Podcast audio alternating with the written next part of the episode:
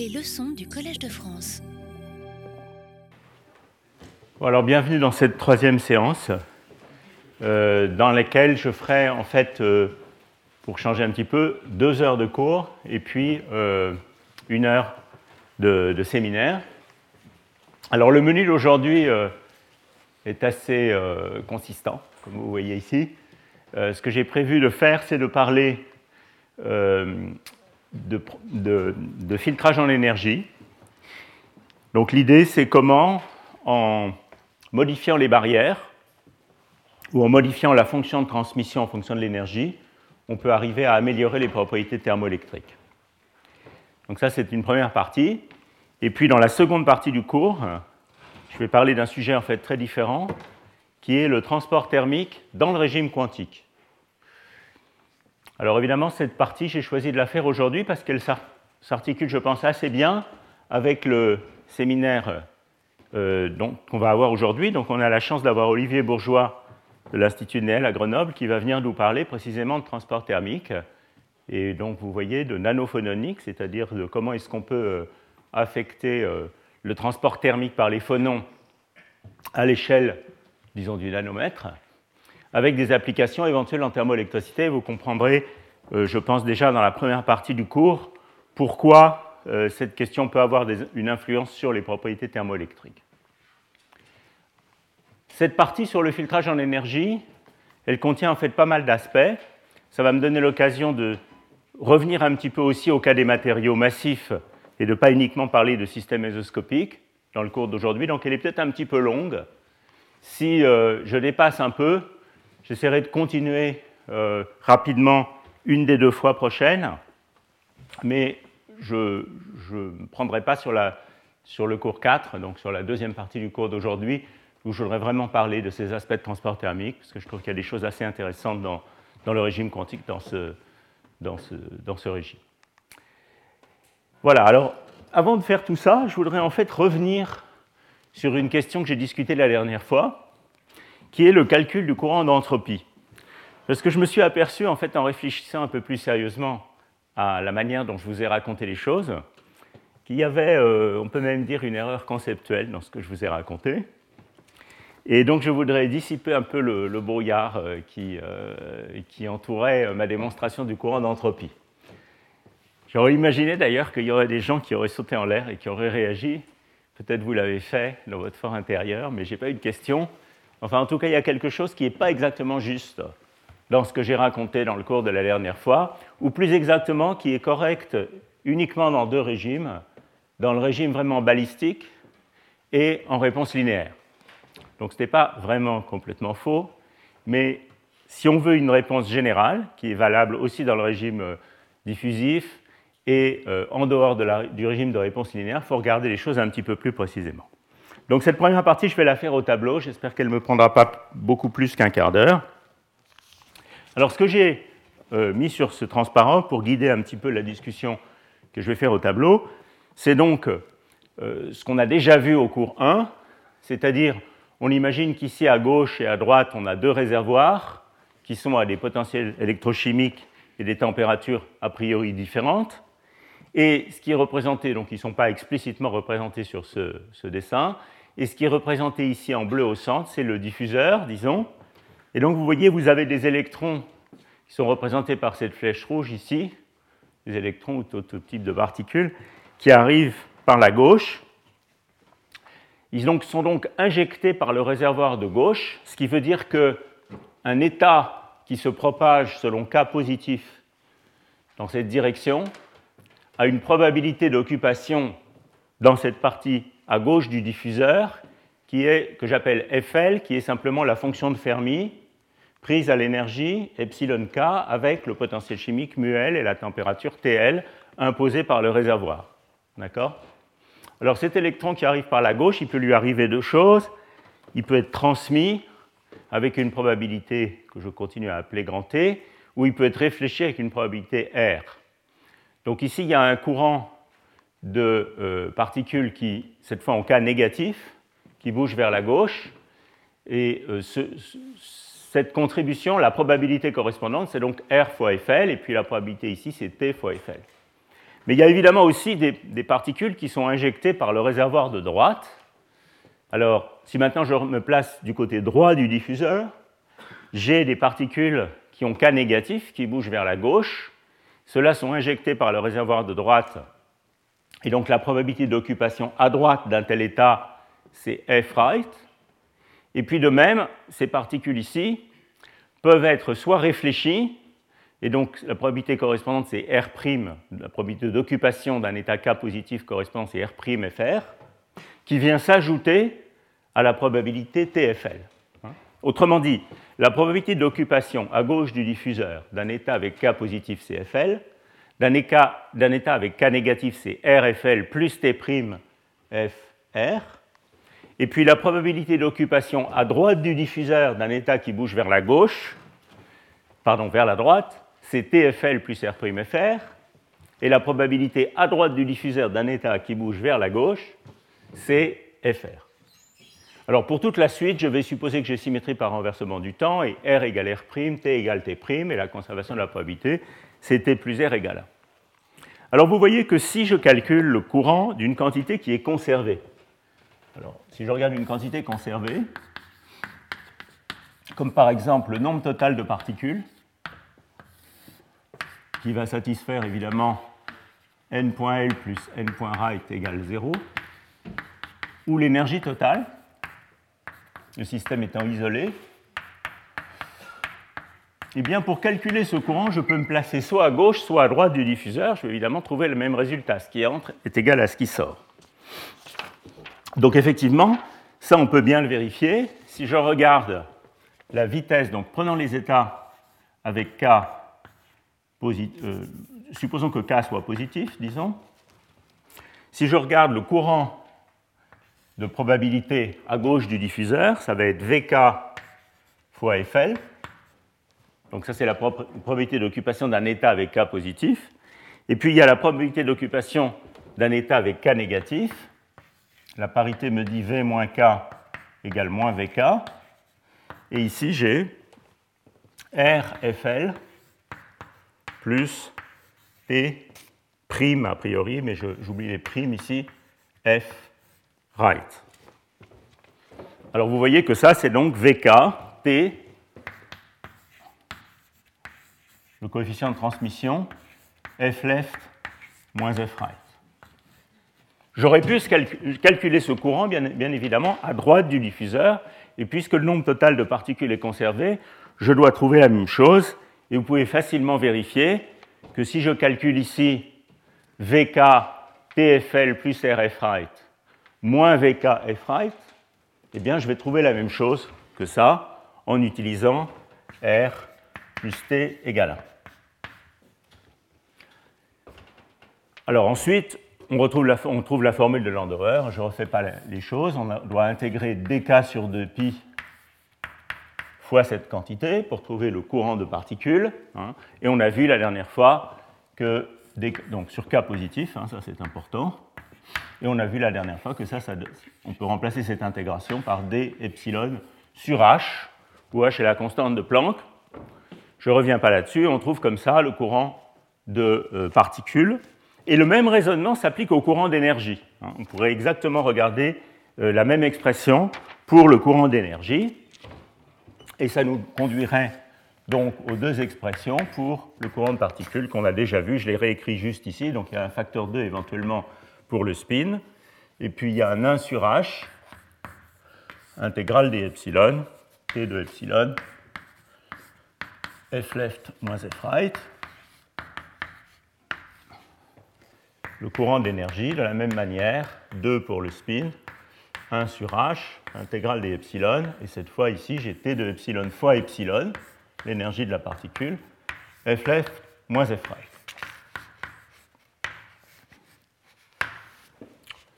Alors maintenant, la situation pour le courant d'entropie, sur, sur lequel je voulais revenir.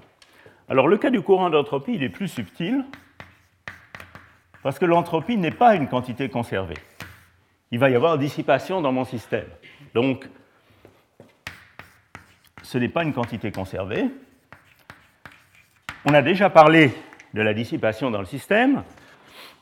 Il y a même dans le régime balistique de la dissipation au contact, et puis bien sûr, dans le régime diffusif, il va y avoir de la dissipation dans mon diffuseur. Donc a priori, il y a deux courants d'entropie.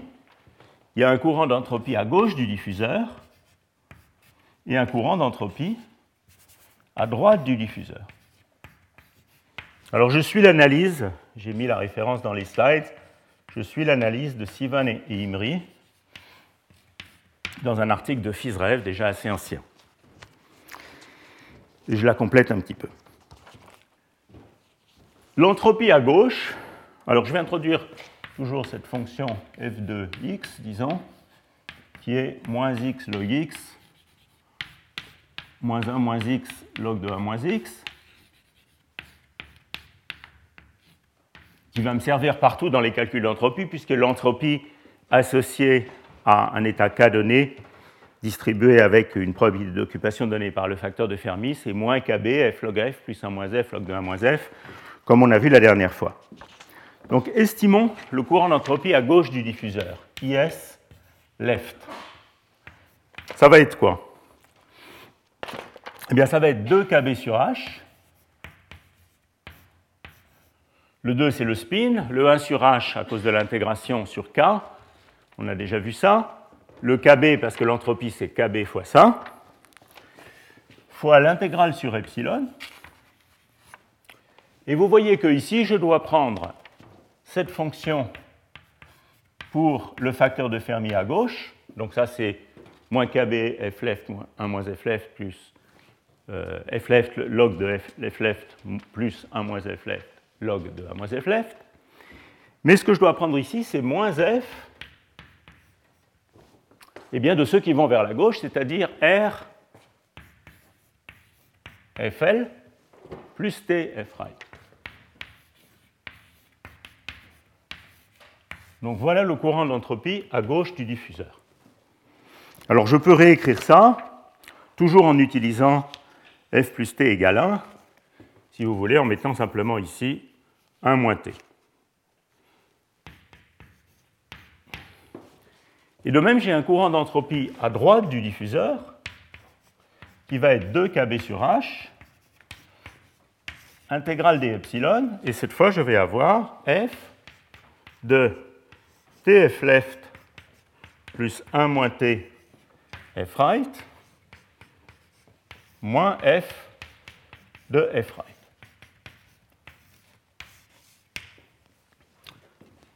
Alors vous pouvez regarder ces expressions de près et vous allez constater qu'elles sont différentes. Ce n'est pas le même courant. En général, ces deux courants sont différents. En général, on va voir quand est-ce que c'est quand est-ce qu'ils sont égaux Et ça, ça traduit bien évidemment le fait qu'il y a dissipation dans le diffuseur en général. Il y a un cas où ils sont égaux, c'est le cas où on est balistique. Si on est balistique, on s'attend à ce que, donc c'est-à-dire quand le coefficient de transmission vaut 1, on s'attend à ce que la, dissipation se passe ailleurs, mais dans le diffuseur, il n'y a pas de dissipation. Et effectivement, ce que vous vérifiez ici, c'est que si t égale 1, ce terme disparaît. Ici, j'ai f de f left moins f de f right. Et ici aussi, j'ai f de f left moins f de f right. Donc dans ce cas-là, effectivement, l'expression du courant d'entropie, maintenant je peux parler d'un courant d'entropie unique, IS, eh bien c'est bien égal à 2 kb sur h intégrale des epsilon, f de f left moins f de f qui est l'expression que j'ai considérée la dernière fois. Mais il serait inexact de dire que le courant pour obtenir le courant d'entropie dans le cas général, il suffit de multiplier cette expression par t de epsilon, parce qu'évidemment, euh, il n'y a pas un seul courant d'entropie, il y a deux courants d'entropie. Alors il y a une autre limite dans laquelle ceci est correct, comme je vais vous le montrer tout de suite, c'est la limite de la réponse linéaire.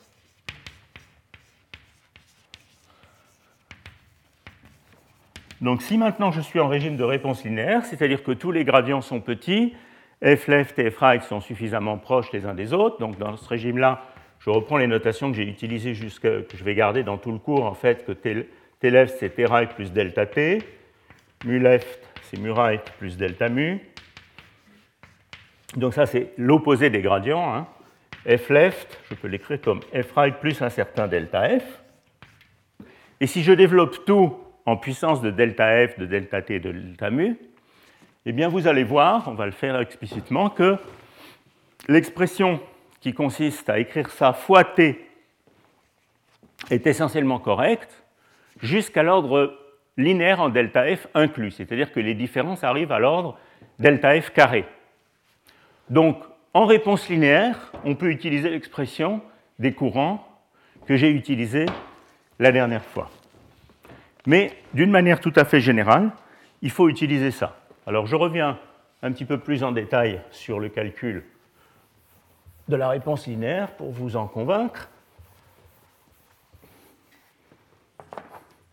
Donc si je développe tout ça en réponse linéaire, vous voyez que ce qui apparaît à gauche, c'est f de f plus delta f, moins f de 1 moins t f plus delta f plus tf. Et je peux donc développer cette expression euh, jusqu'à l'ordre, disons, delta f carré pour faire apparaître les différences. Et ce que vous obtenez ici, c'est t fois la dérivée de la fonction f prise à la fonction de Fermi unique f left égale f right, d'accord?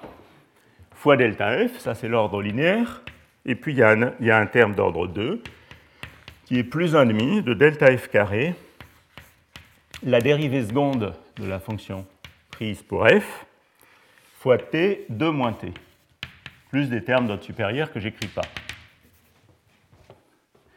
Et de même ici, si vous prenez la même expression, mais cette fois pour euh, la droite, vous avez ici f de f plus t delta f moins f de f. Cette fois, c'est même un tout petit peu plus simple. Et vous trouvez ici t, f de f, f' pardon, de f, delta f, plus 1,5 de delta f carré fois la dérivée seconde de f fois delta f. Euh, voilà, c'est ça, fois euh, t2. Si vous faites la différence entre ces deux courants, non, pardon, si vous regardez les termes d'ordre linéaire en f, vous voyez qu'ils coïncident. Et si vous calculez f' de f, f' de f, on l'a déjà vu la dernière fois, c'est log de 1 moins f sur f, ce qui est tout simplement epsilon moins mu sur kt, que je vais souvent appeler x dans la suite. Eh bien, ce que vous trouvez, c'est que le courant d'entropie, c'est 2 sur h fois kb, fois l'intégrale des epsilon de t de epsilon, epsilon moins mu sur kt, donc les kbt s'en vont ici, fois delta f, qui est exactement l'expression que j'ai utilisée la dernière fois en fait, mais qui n'est valable que jusqu'au termes d'ordre delta f inclus, qui serait violé à l'ordre delta f carré. Et vous pouvez vérifier très simplement, puisqu'on a établi qu'ils sont encore là l'expression du courant de particules et du courant d'énergie. Vous voyez, ça, c'est simplement 1 sur T fois le courant d'énergie moins mu fois le courant de particules, ce qui est bien la relation à laquelle vous vous attendez en réponse linéaire, puisque pour chaque réservoir, DE, c'est TDS plus mu dN, ça c'est la relation thermodynamique habituelle, d'où courant d'énergie égale T fois le courant d'entropie plus mu fois le courant de particules. Donc on retrouve comme ça l'expression du courant d'entropie que j'ai utilisé la dernière fois. Et donc toute la démonstration, tout l'établissement de l'expression des coefficients de Hansager en fonction du coefficient de transmission euh, est exactement celle que j'ai établie dans le cours précédent. Mais vous voyez que si je suis intéressé par par évaluer le bilan d'entropie dans le régime non linéaire, eh bien, il est essentiel de distinguer ces deux courants et d'avoir euh, ces expressions en tête. Alors, juste une petite remarque additionnelle que je ne vais pas creuser parce que je n'ai pas les idées très claires dessus et à mon avis, il y a encore un petit peu de travail à faire. Je n'ai pas trouvé dans la littérature vraiment de discussion de ça d'ailleurs. Je remarque simplement que si vous regardez la différence entre le courant d'entropie vers la droite et le courant d'entropie vers la gauche, donc c'est ce qu'on a perdu, si vous voulez, en termes anthropiques au passage du diffuseur, eh bien cette expression-là, jusqu'à l'ordre delta f carré, hein, c'est fait intervenir T1 moins T sur F1 moins F fois delta F carré plus des termes d'ordre supérieur. Et ça, vous voyez que c'est furieusement, ça rappelle furieusement le bruit. Pour, euh, pour ceux qui connaissent le bruit dans un système mésoscopique, c'est clair que T1 moins T, ça rappelle le bruit. Donc, il y a toute la question de savoir comme on l'avait traité au cours 1, où se fait la dissipation dans le système. On l'avait vu euh, dans le cadre du transport électrique simple. On avait vu que dans le cas balistique, toute la dissipation est au contact. Il y avait la différence entre la mesure de fil, la mesure 4 fils, etc. Et vous voyez qu'ici, ou de, probe, 4 probes, je ne sais pas comment on dit, et euh, vous voyez qu'ici, il faudrait reprendre exactement la même analyse dans le cas d'un système thermoélectrique général, où se fait la dissipation? Alors, je n'ai pas poussé la chose, je n'ai pas vraiment trouvé de discussion générale de ça dans la littérature, mais euh, ben, j'y travaille un peu. Voilà. Donc, je crois que je vais m'arrêter là pour euh, ce retour sur les courants d'entropie. On pourrait juste finir hein, en disant que euh, on peut retrouver toutes les expressions de la dernière fois en réponse linéaire en écrivant que delta F, dans le cas qui nous occupe, où les deux paramètres qui changent entre les deux réservoirs sont simplement la température et le potentiel chimique, c'est quelque chose comme ça.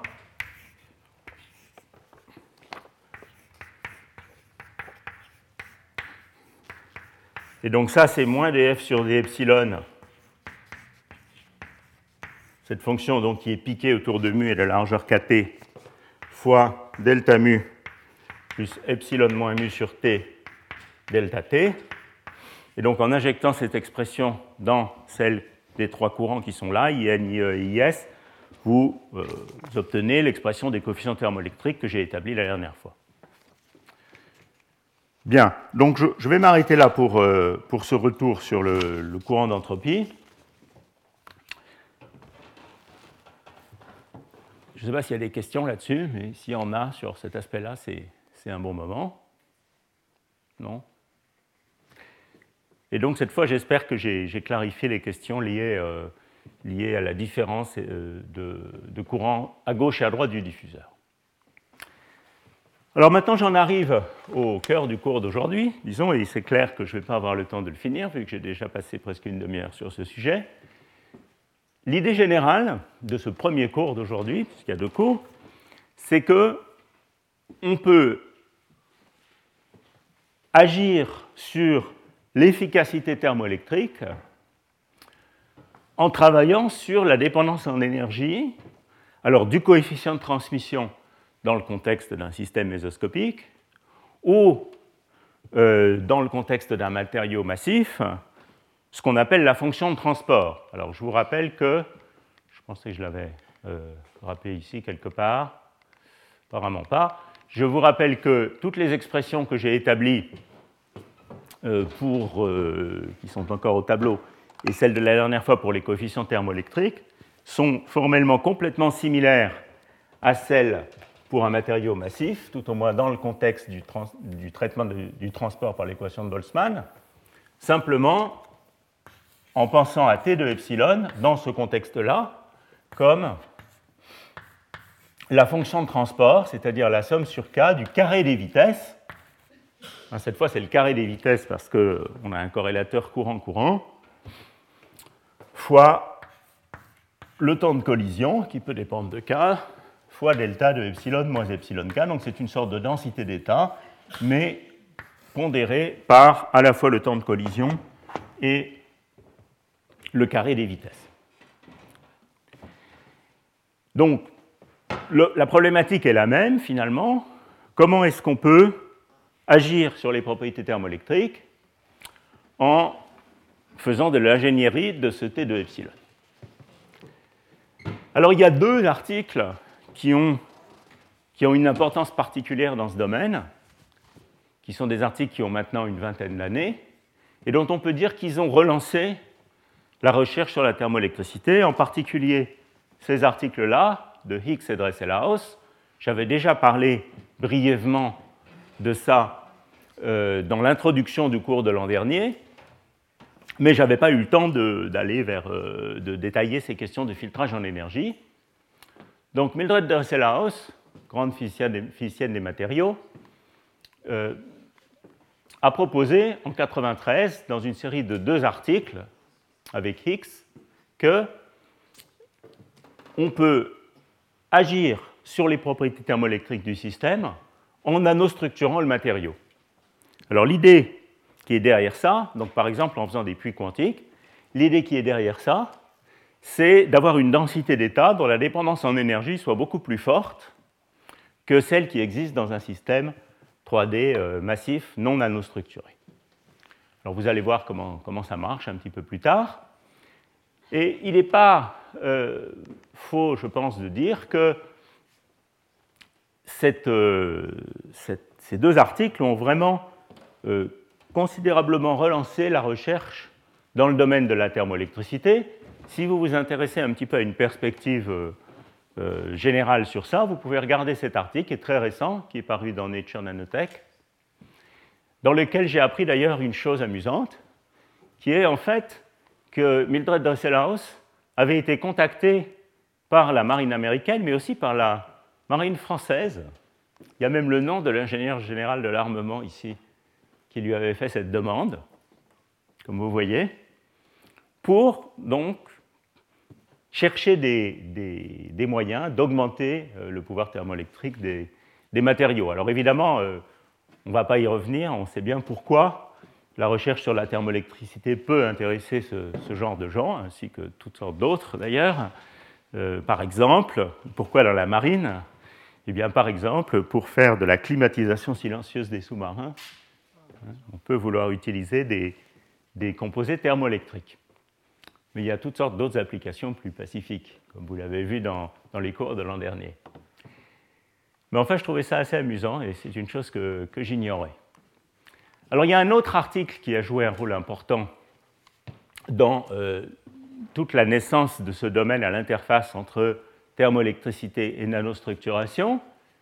C'est un article un peu postérieur, trois ans, de Mehan, Gerald Mehan et Sofo. Je pense que beaucoup d'entre vous connaissent Gerald Mehan, en particulier pour son fameux livre sur les, problèmes à NCOR. Mais euh, Gerald a toujours beaucoup euh, travaillé sur euh, la thermoélectricité.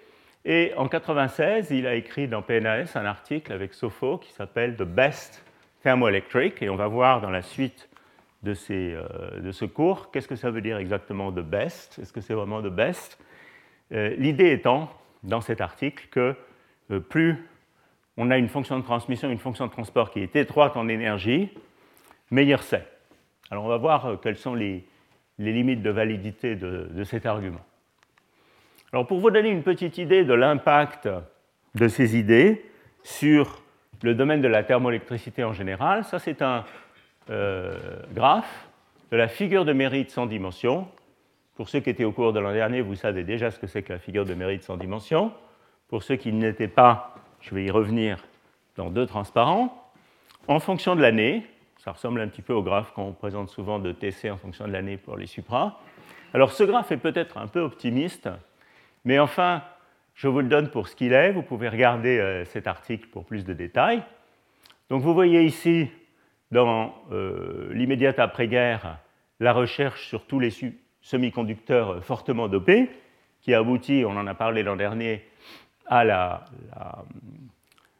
mise au point par Goldschmidt en particulier du tellure de bismuth, qui est encore le matériau le plus utilisé aujourd'hui pour les applications de thermoélectricité, donc avec un ZT, disons, euh, légèrement inférieur à 1. Et puis ici, une longue traversée du désert, on peut dire. Et puis vous voyez ici, vers le milieu des années 90, euh, la nanostructuration commence et là, il y a un certain nombre de, résultats qui sont rapportés. Alors, ils sont aussi très discutés, donc euh, je ne vais pas aller dans les détails là-dessus aujourd'hui. mais en particulier, vous voyez ici, il y a toutes sortes de travaux sur le tellure de plomb qui rapportent des pouvoirs thermoélectriques, des, des figures de mérite élevées, de l'ordre de 2. Donc clairement, il se passe quelque chose, et je pense que c'est tout à fait euh, juste de dire que c'est euh, ces articles, de Higgs et Dressel-House qui relancent le domaine. D'ailleurs, on peut voir la même chose, j'avais montré aussi ce graphe dans le premier cours de l'année dernière. On peut voir la même chose en regardant le nombre de publications sur la thermoélectricité. Vous voyez, ça euh, suit presque, en fait, ça scale avec le, le graphe de la figure de Méry d'une certaine manière, avec ici une reprise très forte de la recherche sur la thermoélectricité qui est évidemment lié à toute la problématique sur l'énergie, vers le milieu des années 90. Alors pour comprendre ce que ça veut dire améliorer le pouvoir des propriétés thermoélectriques, il faut revenir un petit peu sur les questions de thermodynamique que j'ai faites l'an dernier. Donc pour ceux qui n'étaient pas là, vous pouvez regarder pour les détails euh, des notes assez détaillées sur la thermodynamique des thermoélectriques qui sont sur le web dans le cours de l'an dernier. Ici, j'ai juste concentré en deux, trois transparences qui est essentiel, euh, à savoir pour euh, euh, suivre la suite. Donc, je vais regarder l'efficacité d'un système thermoélectrique éteint en mode générateur, disons. On pourrait définir exactement la même quantité en mode refroidissement. Donc, en mode générateur, on va voir une certaine puissance que le système va nous donner. Cette puissance électrique, c'est donc I l'intensité fois la chute de potentiel, ou IN delta mu. Et puis, notre source chaude, que par convention je vais toujours choisir à gauche dans mon système, va fournir une certaine quantité de chaleur, qui est donc la température de la source chaude fois le courant d'entropie. Et je vais pouvoir définir l'efficacité du système comme étant IN delta mu sur IS T left. Et vous allez voir que ça, on peut le comprendre comme une efficacité relative à l'efficacité de Carnot. Alors, en effet, euh, en manipulant juste un petit peu cette expression, je vois que euh, je peux faire sortir ici l'efficacité de Carnot, dont on a beaucoup parlé l'année dernière, qui est donc euh, l'efficacité d'un moteur parfaitement réversible, qui est 1 moins Tc sur T, T froid sur T chaud, donc delta T sur T chaud, ici, et vous voyez que donc ici, ça m'amène à définir cette efficacité relative qui est moins IN delta mu sur IS delta T cette fois. La différence entre ces deux expressions, c'est qu'ici j'ai la température de la source chaude, ici j'ai la différence des températures. Alors ça, c'est une expression qui a tout son sens, puisque si vous reprenez l'expression de la chaleur euh, dispersée, euh, de la, du, taux de production irréversible de chaleur dans le système, qu'on a déjà vu au premier cours, je crois, qui est donc celle-ci, eh bien vous voyez que quand état R est égal à 1, c'est-à-dire quand on a un processus réversible de Carnot, eh bien effectivement euh, ce taux de production irréversible est nul, hein, puisqu'un processus de Carnot est un processus réversible. Voilà, donc ça c'est l'efficacité relative. Alors j'insiste sur le fait que toutes les expressions qui, sont écrites ici sont essentiellement des expressions en réponse linéaire. Il y a tout un travail euh, qui euh, fait l'objet de pas mal d'articles actuellement sur euh, les efficacités dans le régime non linéaire. Et ça, c'est quelque chose dont je ne vais pas avoir le temps de parler dans ce cours, mais il y a pas mal de, papiers intéressants là-dessus euh, qui paraissent. Alors, je continue donc euh, des rappels finalement de l'année dernière. L'idée, c'est donc d'optimiser cette efficacité ou cette efficacité relative en agissant sur les différents paramètres du système, mais déjà d'une manière tout à fait générale, on peut se poser la question suivante. On a ces deux paramètres qui sont la tension et le gradient thermique. On peut donc optimiser le système en jouant sur le rapport de ces deux paramètres. Donc je vais introduire ici cette variable sans dimension, xi, qui est le rapport de la chute de potentiel électrochimique à la valeur de cette différence de potentiel électrochimique qui correspond à l'arrêt du transport de particules, c'est-à-dire la condition de Seebeck, la condition où il n'y a plus de particules qui passent. Ce que j'ai appelé ici delta mu stop, on appelle ça souvent dans la littérature stopping force ou stopping condition. Donc vous voyez que puisque delta mu c'est L1, puisque le courant de particules pardon, c'est L1 delta mu plus L1 delta T, cette stopping force est donc donnée par le rapport de L1 et L1,2. Et donc je peux réécrire cette expression comme moins L1 sur L1,2 delta mu sur delta T. Ou si vous préférez utiliser la chute de tension et le gradient thermique et le, pouvoir thermoélectrique que j'appelle alpha comme toujours, c'est delta V sur alpha delta T. Et vous voyez que la condition Zibek, c'est justement ce qui définit le Zibek alpha, c'est justement delta V égale alpha delta T, xi égale 1. Alors maintenant, ce qu'on va faire, c'est qu'on va utiliser ce paramètre sans dimension pour réexprimer l'efficacité relative. Alors pour ça, il faut exprimer le rapport des courants, IN sur IS. Je calcule le rapport des courants. Je divise par exemple par delta t, ou je remplace delta mu en utilisant cette expression. Et vous obtenez, après deux lignes d'algèbre très simples, cette expression très belle qui exprime la quantité eta donc cette efficacité relative sans dimension ramenée à l'efficacité de Carnot, en fonction de deux paramètres sans dimension, qui sont d'une part ce rapport xi de delta mu à la stopping force, et d'autre part une constante de couplage g carré, qui est entre 0 et 1, et qui est égale à L12, L21 sur L1, L22, comme je considère des systèmes qui obéissent à la symétrie d'Onsager dans la suite, c'est aussi L12 carré sur L1, L22, on a vu que la matrice L était une matrice qui était semi-définie positive, son déterminant est positif, donc cette constante g carré est comprise entre 0 et 1. Et comme je l'avais annoncé euh, et détaillé dans le cours de l'an dernier, cette constante de couplage mesure eh l'efficacité de la conversion d'énergie dans le système. Quand elle est proche de 0, euh, l'efficacité de la conversion d'énergie est très mauvaise. Quand elle est proche de 1, on approche la limite de Carnot, essentiellement, d'un système comme on va le voir dans un instant. Donc maintenant, on peut regarder cette expression et optimiser par rapport à xi. Hein, on va donc trouver un rapport de la tension à la tension Zibek, si vous voulez, qui optimise cette efficacité. Et on va pouvoir trouver comme ça la valeur de l'efficacité relative maximale, qui est donné par cette expression très simple en fonction de G. Alors vous voyez que cette efficacité relative maximale tend vers 1, quand G tend vers 1, c'est la limite de Carnot. Processus réversible. Je note au passage que cette constante de couplage sans dimension, qui me semble en fait une très bonne variable à considérer, elle est directement liée à ce que les thermoélectriciens appellent la figure de mérite sans dimension, la figure de mérite sans dimension, comme on a vu plusieurs fois l'an dernier, c'est le carré du Zibek fois le carré fois la conductance ou la conductivité, divisé par la conductance thermique divisée par T, ou la conductivité thermique divisée par T. Ça, c'est une quantité euh, sans dimension, et elle est tout simplement égale à g carré sur 1 moins g carré si vous utilisez pour ces différents coefficients les expressions en fonction de L qu'on a établi la dernière fois. Donc g carré, c'est juste z bar sur 1 plus z bar, ou z bar, c'est g2 sur 1 moins g2. Et vous voyez que la limite g tend vers 1 correspond à une figure de mérite sans dimension infinie. On en est très loin, hein, puisque les, matériaux thermoélectriques habituels ont des z bar légèrement supérieurs à 1. Donc, optimisation de l'efficacité relative.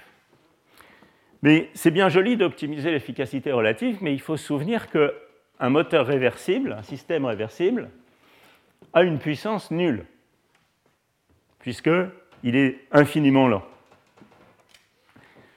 Donc ce n'est pas forcément la bonne chose à regarder. On peut vouloir regarder la puissance fournie par mon système. Alors vous pouvez faire le même exercice et exprimer donc cette fois la puissance IN delta mu fournie par le système. Et ce que vous trouvez, c'est que c'est par exemple un quart, en l'exprimant en termes du gradient thermique, c'est le carré du gradient thermique fois alpha carré g, cette fois, qui est le carré du Zibek fois la conductance, qu'on appelle dans ce domaine le facteur de puissance, fois xi 1 moins xi. Et donc vous voyez que la puissance maximale, elle est toujours obtenue pour xi égale 1,5, c'est-à-dire pour delta mu égale la moitié de la condition Zibek, la moitié de la stopping force. Alors maintenant, si on, si on évalue l'efficacité à cette puissance maximale, on trouve une expression qui est différente, qui est évidemment plus petite que celle-là. C'est l'efficacité d'une machine thermique qui a le bon goût de nous donner la puissance maximale, donc pas une puissance nulle, comme dans le cas d'un moteur réversible de Carnot, mais une puissance maximale, mais qui évidemment du coup a une efficacité plus petite que l'efficacité de Carnot, et elle a une expression qui est z bar sur 2 fois 2 plus z bar, ou g2 sur 2 fois 2 moins g2. Vous voyez que si maintenant je prends la limite g tend vers 1, donc où euh, la conversion d'énergie se fait bien, eh bien cette efficacité à puissance maximale, elle tend vers 1,5 et non pas vers 1, c'est-à-dire c'est la moitié de l'efficacité de Carnot. Et ça, on en a parlé l'année dernière, c'est ce qu'on appelle l'efficacité de Chambadal-Novikov, Curson-Alborn, euh, qui euh, est donc l'efficacité à puissance maximale, quelque chose qui avait été établi par ces deux personnes en, France et en Union soviétique dans le contexte des travaux sur les centrales nucléaires dans les années 50. il a fallu en fait euh, un siècle et demi pour passer de Carnot à ce critère. Alors, on peut présenter les choses différemment dans un graphe que j'aime bien, qui est l'efficacité relative, état R, euh, donc entre 0 et 1, et la puissance relative ramenée à la puissance maximale. J'avais montré ces graphes l'année dernière. Vous voyez, ce sont des graphes comme ceci. Et ces différentes courbes correspondent à différentes valeurs de la constante de couplage G ou de la figure de mérite sans dimension. Ici, pour des valeurs euh, faibles, disons z bar égale 1, faible mais réaliste actuellement pour les matériaux massifs, où vous voyez il n'y a finalement pas beaucoup de différence entre euh, l'efficacité maximale, qui est quelque part ici, et qui est donc faible hein, pour z bar égale 1, autour de peut-être 10%, quelque chose comme ça, et puis euh, l'efficacité à puissance maximale, qui n'est que très faiblement plus petite que celle-là. Par contre, quand on commence à avoir des machines thermiques qui ont une constante de couplage G plus grande, comme ici, pour cette courbe rouge ici, eh bien, il y a une nette différence entre l'efficacité maximale et l'efficacité à puissance maximale. La limite G est envers 1, c'est-à-dire la limite, euh, la limite euh, où la figure de mérite serait infinie, correspond à une limite assez singulière où on finit par avoir une situation de ce type. Bon, alors donc comme je le disais, tout ça c'est fait dans le régime de la réponse linéaire. Je mettrai euh, dans le slide que je n'ai pas fini ici euh, des références, quelques références sur euh, des travaux intéressants dans le régime de la réponse non linéaire. En particulier, il y a par exemple des articles de, Robert Whitney à Grenoble récents qui sont intéressants sur ce sujet. Alors maintenant, je vais donc utiliser euh, ces rappels sur euh, l'efficacité thermoélectrique pour euh, considérer la question d'optimiser T de epsilon de manière à maximiser cette efficacité. Donc je vous rappelle les expressions de la dernière fois qui expriment les trois coefficients de Onsager ou de manière équivalente la conductance, la conductance thermique et le pouvoir thermoélectrique en fonction de ces intégrales sans dimension qui font intervenir le coefficient de transmission ou la fonction de transport dans le cas d'un matériau massif. Et vous voyez que ces expressions sont essentiellement les moments d'une distribution. Hein, c'est ça le point important. Alors, ces moments, ça on l'a déjà discuté, je ne vais pas y revenir, il faut intervenir des poids qui sont différents, qui favorisent différentes régions autour du potentiel chimique. Mais le point crucial, c'est que je peux considérer une distribution de probabilité, ou que je peux même normaliser à la conductance totale, qui est donc le produit du coefficient de transmission par la dérivée de la fonction de Fermi, donc qui est cette fonction noire ici, piquée autour de epsilon égale mu. Et si je normalise ça à la conductance totale, vous voyez que c'est une densité de probabilité tout à fait honnête, qui me décrit en gros la contribution à la conductance de niveau autour d'epsilon. En gros, c'est ça. Je peux même le faire de manière tout à fait sans dimension. On peut considérer epsilon moins mu sur kt comme variable sans dimension et euh, considérer cette densité de probabilité pour cette variable sans dimension. Vous voyez que si je fais ça, eh bien, la constante de couplage G2, qui est ma constante de couplage qui mesure l'efficacité de la conversion d'énergie, elle est donnée par le rapport de cette intégrale I1 au carré sur I0, I2. Ça, c'est juste en utilisant les expressions des coefficients de Onsager en fonction de ces intégrales. Et comme I1 sur I0, c'est le premier moment de cette distribution, et I2 sur I0, c'est le deuxième moment de cette distribution, eh bien G2, c'est tout simplement le rapport du carré du premier moment à, au second moment. Et donc vous voyez de manière euh, tout à fait euh, intuitive que si ce qu'on cherche, c'est à faire tendre G vers 1, eh bien il faut choisir une distribution qui soit la plus piquée possible. Puisque, euh, clairement, pour avoir ce rapport G égale à 1, en gros, il faut une fonction delta pour cette distribution.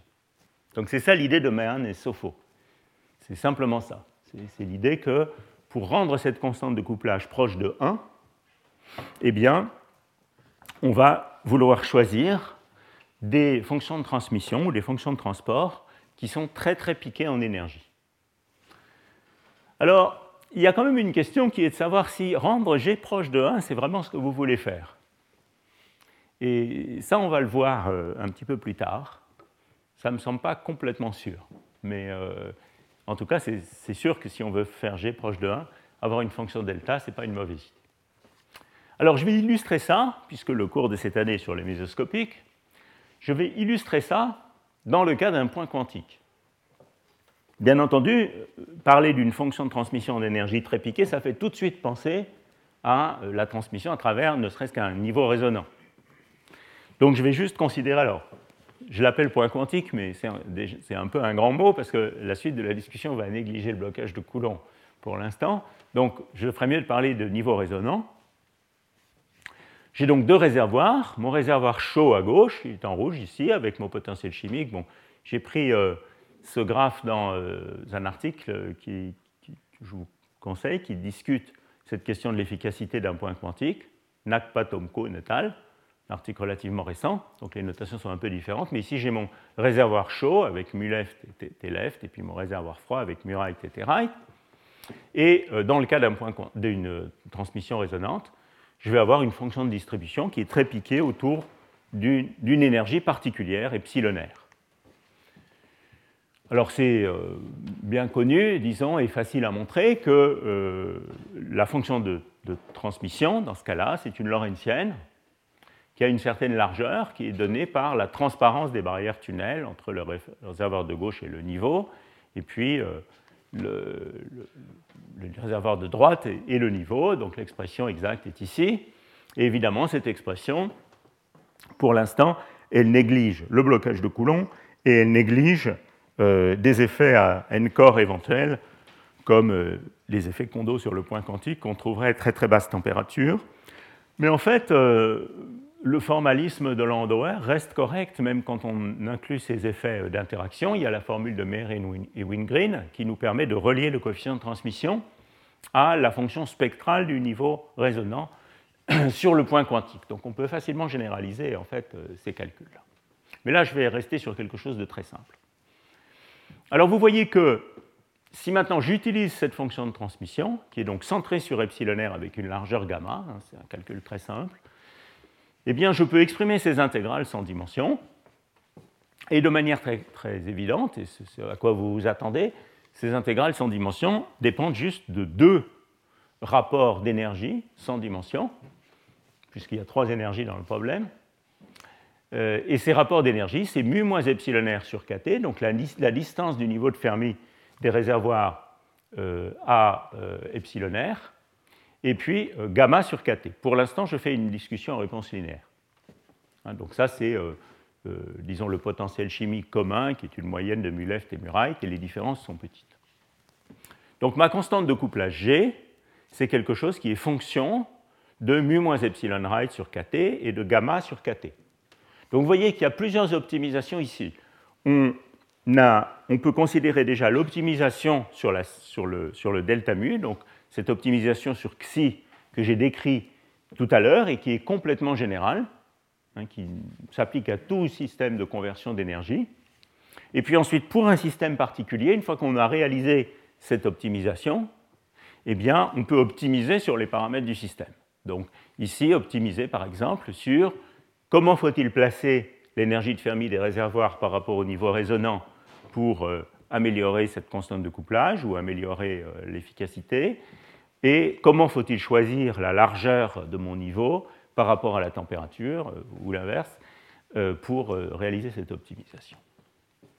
Alors dans cet article, vous allez trouver une discussion de ça, à part qu'il présente des, graphes qui réalisent cette optimisation sur XI, donc sur le rapport de la force à la stopping force, euh, en même temps que sur mu moins epsilon r sur KT, et il n'utilise pas la discussion générale que j'ai faite tout à l'heure.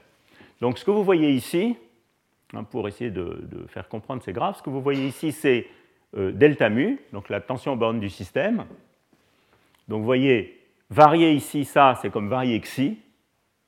Et la courbe rouge, c'est la stopping condition.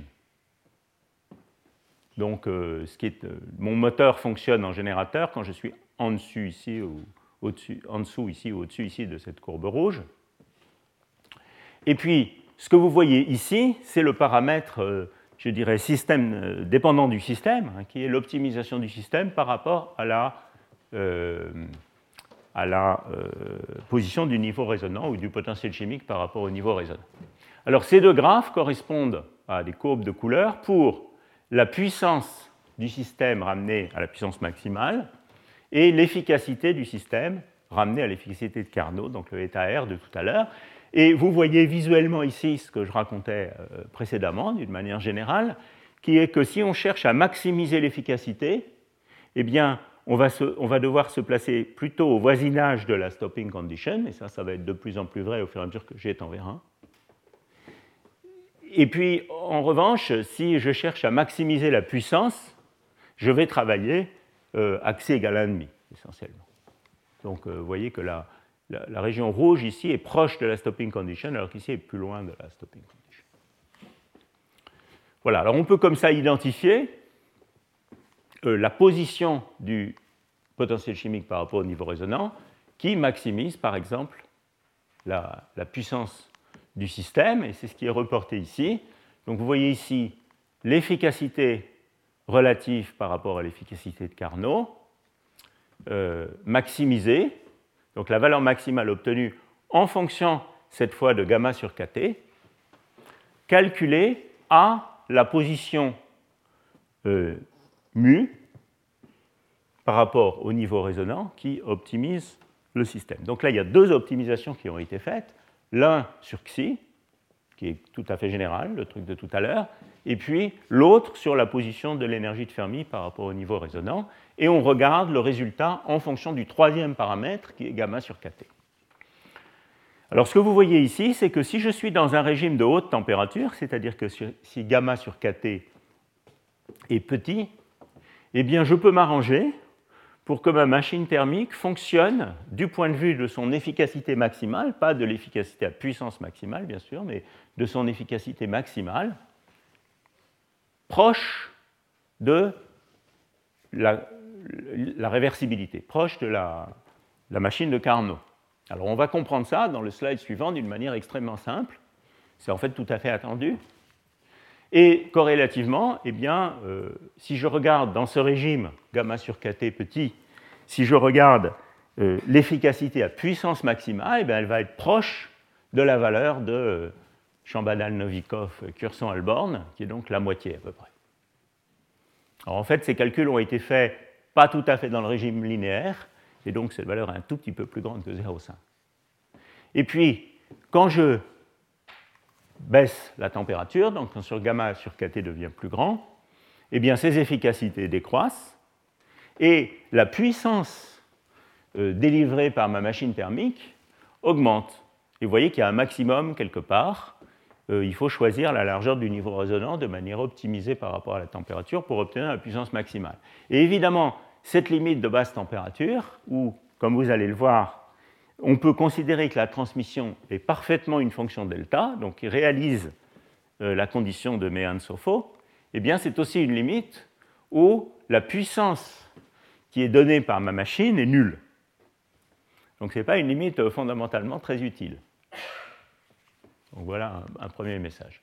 Alors, on peut comprendre euh, un peu plus qualitativement ces choses de la manière suivante je ne sais pas si c'est la meilleure manière en fait de le, faire comprendre ici.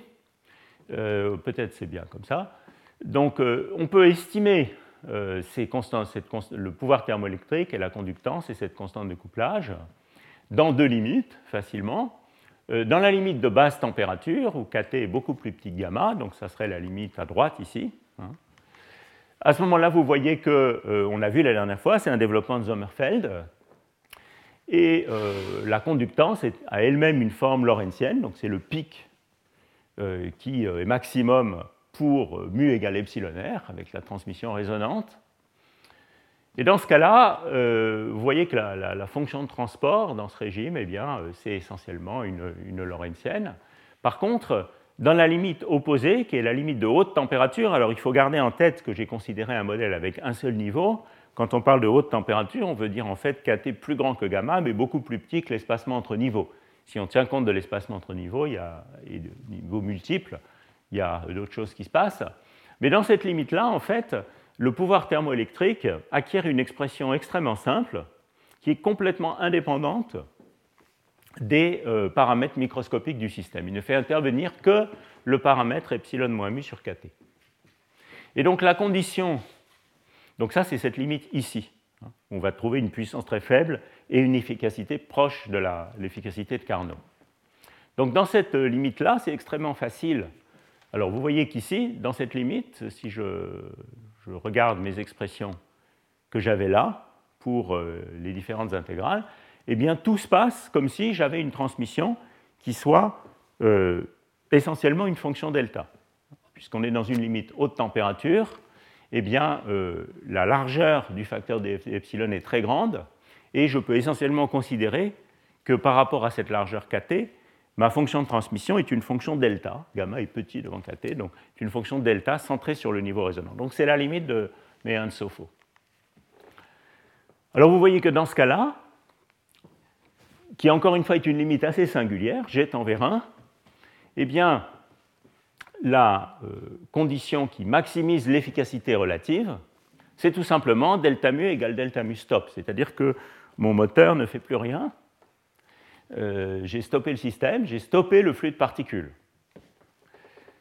Et si vous euh, réécrivez cette condition xi égale 1, donc c'est ça qui va optimiser l'efficacité nous donner l'efficacité de Carnot, hein, donc j'explique cette partie ici, eh bien vous voyez que ça, ça se traduit par une condition extrêmement simple, qui est écrite ici, qui est une condition qui relie les deux potentiels chimiques, les deux températures et la position du niveau résonant. Et cette condition, qu'est-ce qu'elle dit? Elle assure simplement qu'on a choisi l'énergie où on peut faire passer des particules de manière que les deux probabilités f left et f right soient égales. Donc ça correspond à la condition de stop, puisque f left moins f right est nul à ce moment-là.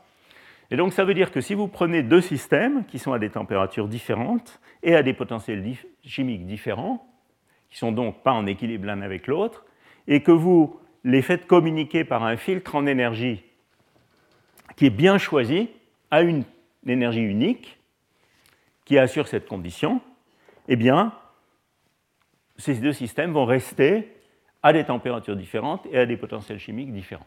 Ne vont pas s'équilibrer.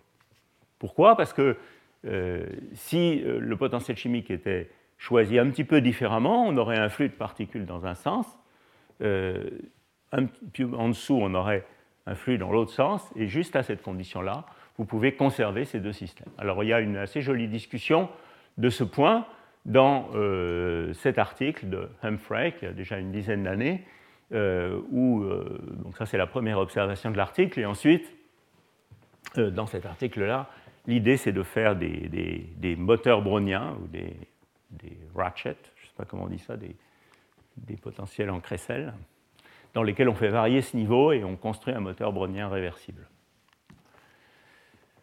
Bon, alors euh, je m'aperçois que j'ai déjà dépassé légèrement euh, la première heure et je n'ai pas encore eu le temps de vraiment vous parler de nanostructuration. Je finis juste un petit peu sur, euh, sur ça pour vous dire que dans ce même article, vous trouverez une comparaison entre la puissance maximale développée par euh, un point quantique et la puissance maximale pour d'autres types de nanostructures, par exemple un fil, un fil quantique. Donc un fil quantique, c'est essentiellement euh, un guide d'onde, comme, euh, comme, du type de celui qu'on a décrit la dernière fois, à la fois euh, du point de vue théorique et dans les expériences. Donc c'est quelque chose qui va avoir une transmission qui n'est pas une fonction delta, mais qui va avoir euh, des sauts incrémentaux comme ça, à chaque fois qu'on passe, qu'on ouvre un nouveau canal. Alors ça c'est bien pour euh, faire des thermoélectriques efficaces, puisque un des problèmes du point quantique, dont j'ai parlé ici, qui est responsable en fait du, fait qu'à puissance maximale, on a des efficacités qui sont relativement faibles, là autour de peut-être 18%, eh bien, c'est les queues lorentziennes de la, distribution de, la fonction de transmission. Hein, les queues lorentziennes, euh, la, la distribution de transmission veut dire qu'il y a des électrons trop énergétiques qui vont euh, euh, perdre de la chaleur en même temps que fabriquer de l'énergie, ou bien des électrons qui vont passer dans la mauvaise direction. Ça, c'est les électrons euh, qui sont à des énergies plus basses.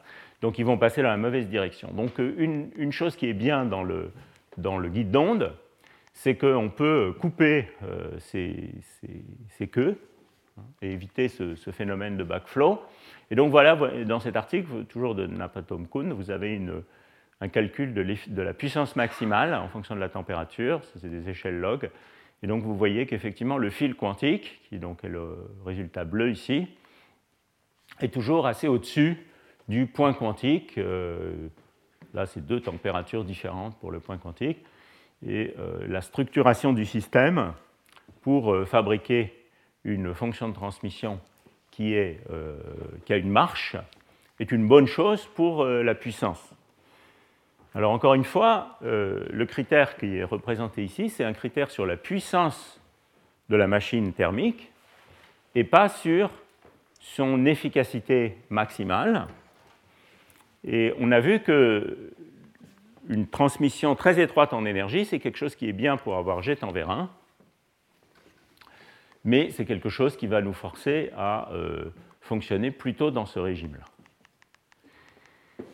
Alors la suite naturelle de, euh, je vais peut-être finir là-dessus, la, conclusion euh, naturelle de ça, ça serait de dire, euh, est-ce que dans des matériaux massifs, maintenant, on peut effectivement améliorer l'efficacité thermoélectrique en introduisant dans le système des niveaux résonants Donc des niveaux avec une transmission ou une fonction de transport étroite en énergie. Alors ça, ça fait tout de suite penser à la substitution d'impuretés dans un semi-conducteur, par exemple, euh, ayant des niveaux très localisés, où ça fait penser à des, substitutions de matériaux à électrons F qui ont des, orbitales électroniques très localisées, qui se recouvrent très peu d'atomes à atomes, et qui donc donnent des niveaux localisés dans le système.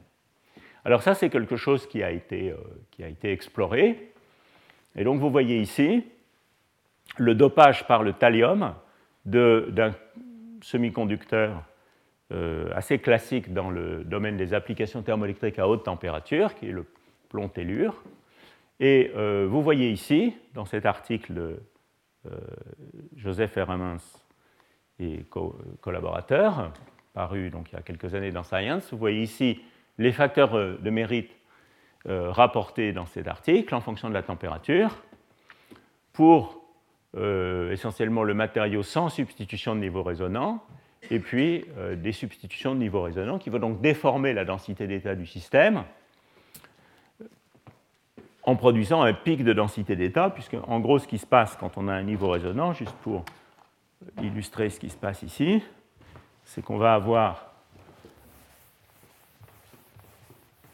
une bande d'énergie, disons quelque chose comme ça, en fonction de K. On va placer quelque part, par exemple ici, un niveau résonant, un niveau très étroit, et ces deux bandes vont se réhybrider pour fabriquer une bande comme ça et une bande comme ceci. Et donc vous voyez qu'ici, au voisinage de la position du niveau résonant, il y a des bandes très plates qui produisent donc un pic de densité d'état dans le système. C'est ce qui est schématisé ici à droite. Et donc vous voyez que ces résultats expérimentaux semblent effectivement valider le fait qu'en substituant des niveaux résonants dans un système de ce type, on peut augmenter la figure de mérite alors je pense que je vais m'arrêter là pour, pour cette fois. J'essaierai de rattraper un petit peu ça, de continuer un petit peu ça euh, une des fois prochaines, en euh, vous parlant maintenant de euh, la, nanostructuration des semi-conducteurs, donc l'idée originale de Higgs et Dressel-House, qui est finalement très similaire à ce que je... Pas suivi l'ordre historique, là, si vous voulez, mais qui est finalement très similaire à celle que je discutais là, c'est-à-dire comment changer la fonction de transport du système, ou dans la, dans la pensée de ces auteurs-là, comment changer la densité d'état du système en fabriquant des puits quantiques, de manière à avoir une densité d'état qui varie très fortement au voisinage de, de, des différentes sous-bandes.